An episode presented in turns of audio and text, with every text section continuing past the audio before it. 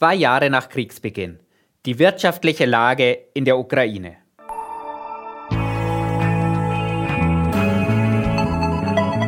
Hashtag Volatility, der Anlage-Podcast. Mit Thomas Altmann, Leiter des Portfolio-Managements bei QC Partners. Herzlich willkommen zu einer neuen Episode von Hashtag Volatility. Liebe Hörerinnen und Hörer, der 24. Februar ist ein trauriger Jahrestag. Der Beginn des russischen Angriffskrieges gegen die Ukraine jährt sich zum zweiten Mal. Das möchte ich heute zum Anlass nehmen, um mit Ihnen gemeinsam auf die wirtschaftliche Lage in der Ukraine zu schauen. Auf einer Fläche, die gut eineinhalb Mal so groß wie die Deutschlands ist, leben gut 40 Millionen Einwohner. Das entspricht etwa der Hälfte der deutschen Bevölkerung. Wirtschaftlich wird die Ukraine immer sofort mit ihrer Landwirtschaft in Verbindung gebracht. Vor dem Beginn der russischen Invasion hat die Landwirtschaft knapp 10% zum Bruttoinlandsprodukt beigetragen. Etwa 15% der Erwerbstätigen sind in der Landwirtschaft tätig. Noch bedeutender ist die Landwirtschaft für die Exporte aus der Ukraine. 44% aller Warenausfuhren kommen aus der Landwirtschaft. Und das zeigt schon, warum die Ukraine auch als Kornkammer der Welt bekannt geworden ist. Und gerne gebe ich Ihnen hier einige Beispiele aus dem Jahr 2021, also dem vorerst letzten Jahr in Friedenszeiten. Hier war die Ukraine der sechstgrößte Produzent von Weizen weltweit und der fünftgrößte Exporteur. Beim Mais stand die Ukraine noch weiter oben, auf Rang 5 bei der Produktion und auf Rang 3 beim Export. Ganz oben war die Ukraine bei Sonnenblumen und entsprechend beim Sonnenblumenöl. Hier hatte die Ukraine 2021 sowohl bei der Produktion als auch beim Export den weltweiten Spitzenplatz. Diesen Platz im internationalen Agrarhandel hat sich die Ukraine hart erarbeitet. Zu diesem Zweck wurde der Viehbestand in den letzten 30 Jahren deutlich zurückgefahren. Und seitdem können die Anbauflächen die zuvor für die Futterpflanzen notwendig waren, für Weizen, Mais und eben Sonnenblumen genutzt werden. Und jetzt kommen wir auch schon zur ersten traurigen Kriegswahrheit. Denn mit dem Kriegsbeginn hat die Ukraine diesen Spitzenplatz beim Anbau von Sonnenblumen verloren. Und zwar ausgerechnet an Russland. Und wenn wir hier schon bei den Exporten sind, dann bietet sich ein Blick auf die wichtigsten Handelspartner der Ukraine an. Größter Abnehmer von Produkten aus der Ukraine ist das Nachbarland Polen, in das 15% aller Exporte gehen. Es folgen Rumänien und die Türkei. Deutschland liegt bei den Abnehmern auf Rang 6. Auf der anderen Seite kauft die Ukraine 16% seiner Importe aus China. Dahinter folgen Polen und Deutschland. Dabei hat Deutschland in den vergangenen Jahren stets einen Handelsüberschuss mit der Ukraine erzielt. Wie sehr die Ukraine beim Export am Krieg leidet, das sehen wir ganz besonders drastisch an der Handelsbilanz. Die Handelsbilanz der Ukraine war zwar schon vor dem Ausbruch des Krieges leicht negativ, im vergangenen Jahr ist sie aber auf ein Rekorddefizit gefallen. Die Importe waren 2023 27 Milliarden US-Dollar höher als die Exporte. Zum Vergleich. 2020 und 2021 lag dieses Defizit jeweils bei etwa 5 Milliarden Dollar und damit nur bei einem Fünftel des aktuellen Wertes.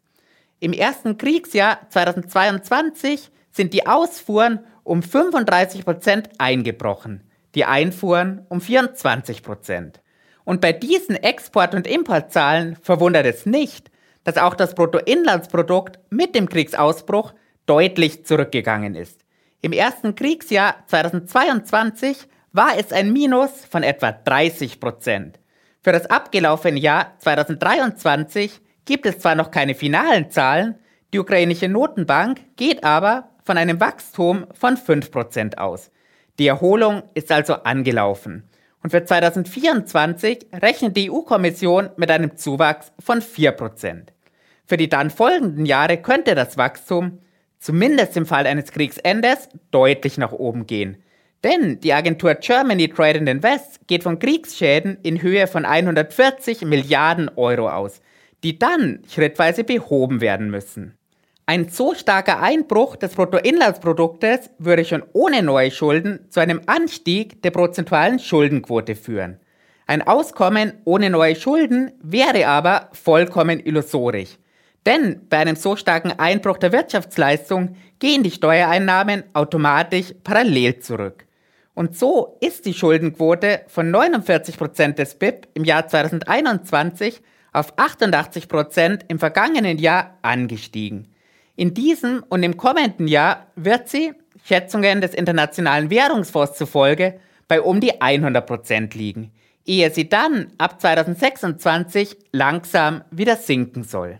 Zugute kommen der Ukraine hier die Milliardenhilfen aus dem Westen. So kann die Ukraine aktuell ihre eigenen Staatseinnahmen fast vollständig für die Finanzierung des Militärs verwenden. Die Ausgaben für Renten, Sozialleistungen und Gehälter, die werden durch westliche Finanzhilfen gedeckt. Zuletzt hat die EU, nach zuvor längerer Blockade durch Ungarn, Anfang Februar ein Finanzpaket für die Ukraine verabschiedet.